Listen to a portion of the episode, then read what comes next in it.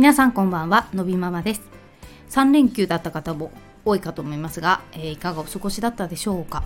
ということで今日は、えー、3連休といえばね車でお出かけする方も多いと思うんですけど、えー、連休に車で出かけるとまあ大体渋滞が起きますよね。うん。で渋滞が起きると問題が発生します。そのことについて、えー、お話をしてみようと思います。えー、この3連休なんですけど、あのー、そうですね、まあ、3連休はそんなこんなで私たち東京に住んでいるので、まあ、どこに行こうとしてもまあ大体混んでいる。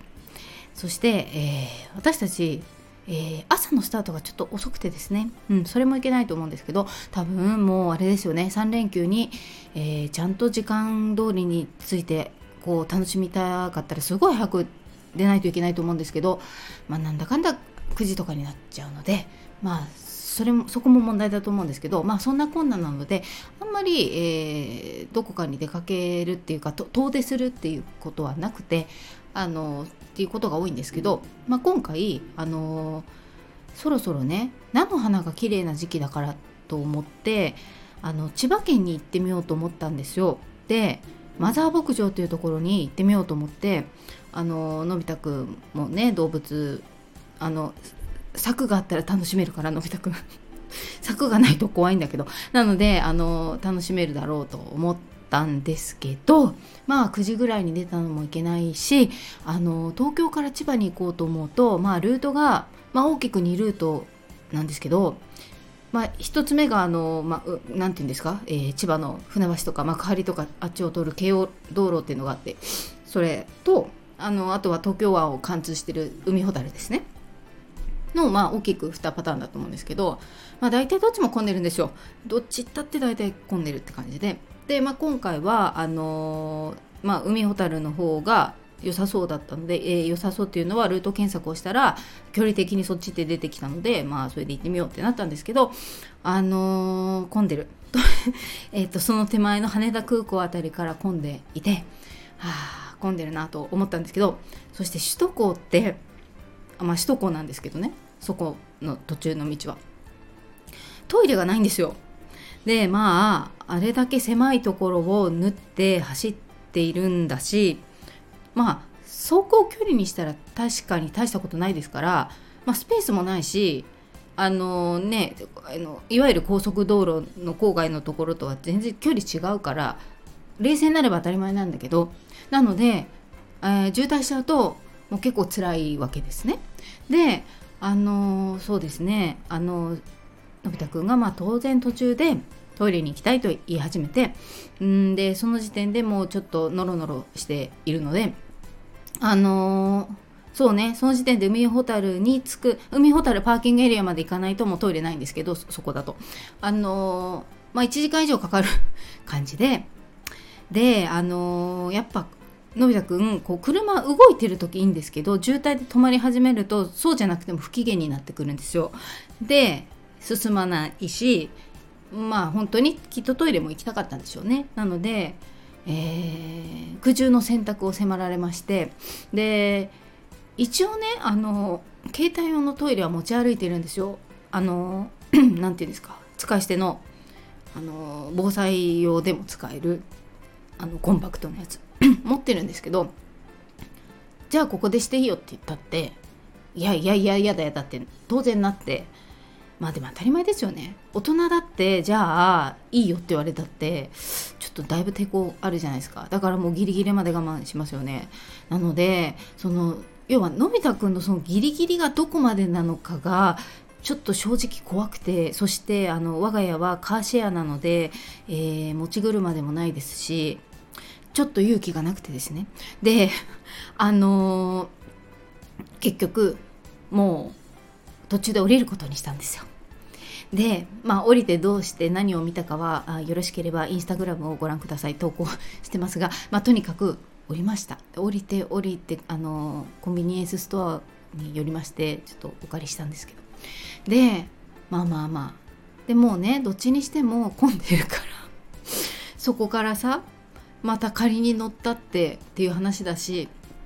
まあもう千葉県はね諦めました。千葉県は意外とね遠いんですなので なんかなんか遠いんですよ。平日に空いてる時に行けば全然早いと思うんですけどなかなかなかなか、えー、たどり着けない千葉県って感じなんですけど。であのまあ菜の花は見れなかったんですけど本当にさその、えーと、渋滞のトイレの問題ですよ。であのそうですね。まあやっぱりそののび太くんはもう ちゃんとおトイレでトイレあの用は足すけれどまあだからこそそうじゃないところで足すということはちょっと理解ができないわけですね。であのだいぶ慣れましたけどあのやっぱり自宅は今まあ皆さんそうだと思いますけど洋式の、えー、トイレしかない、えー、いわゆる立ち小便器があるお家って私の実家ありますね。だからあのやっぱ実家あの田舎のお家とかこう何て言うんですか？スペーストイレのスペースを確保できるお家だと思うんです。なのであの我が家はないしなかなか今ね、えー、やる機会がないからこう、えー、特に障害がないお子さんでも立ち小便が、えー、できないお子さんいるって聞いたことがあるんですけどなのでやっぱりのび太くんも最初そうだったんだけど、まあ、保育園には立ち小便器があるので、まあ、そこで少しずつ慣れて、えー、やることはできますがそれでもやっぱり座ってやりたいみたいなね。なので基本はあの、えー、立ち小便器があるところでもあのよっぽど理由がなければというかあの あるところでも絶対に、えー、普通の、えー、座る便座の方にやっぱ出よう足したがるみたいであの男子トイレに夫と一緒に入ってもね。であのどうしても空いてないとかなんかするともうなんとか説得して小便器で済ます。だからなんなんていうかあの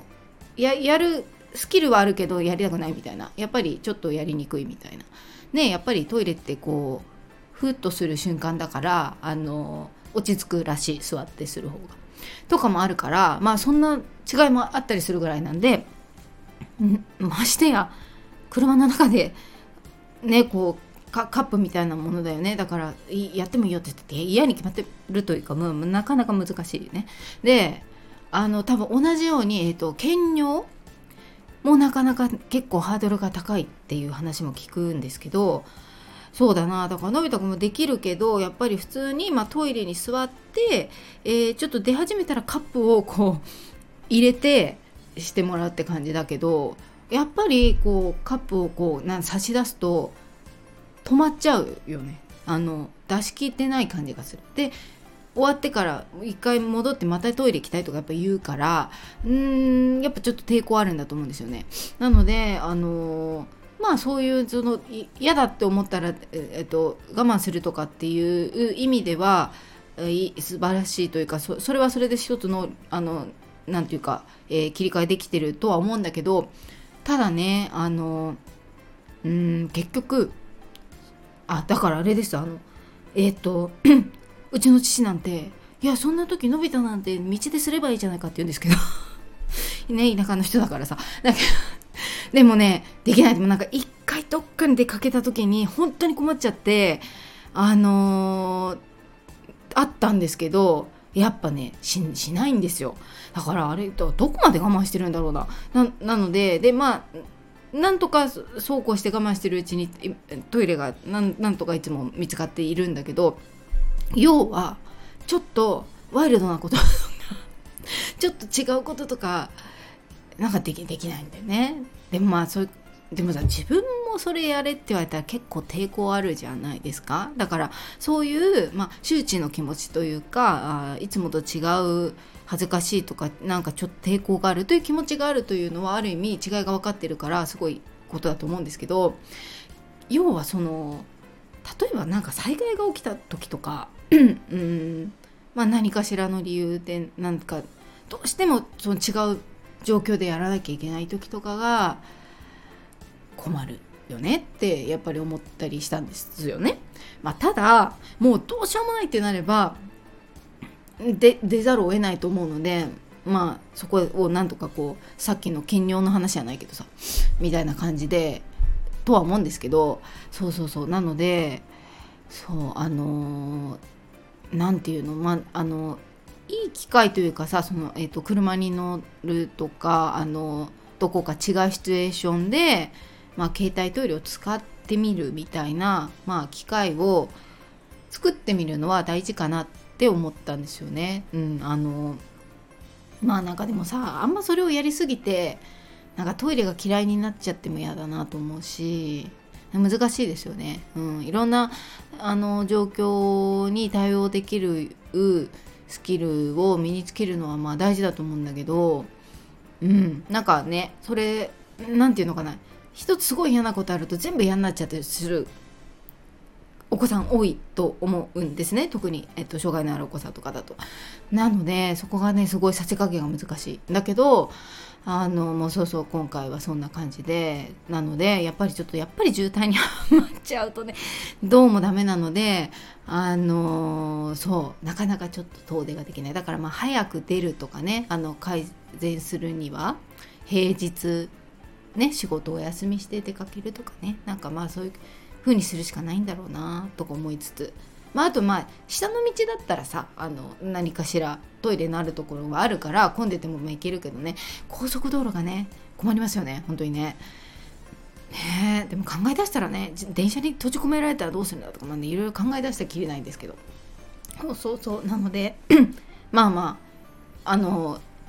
何て言うの？嫌にならない程度に無理のない範囲で、えー、いろいろな状況に慣れてみるっていうのはまあ大切なのかなというようなことを思っているという話をしてみました。ということで本日の放送はここまで最後まで聞いていただきありがとうございます。また次回お会いしましょう。さようなら。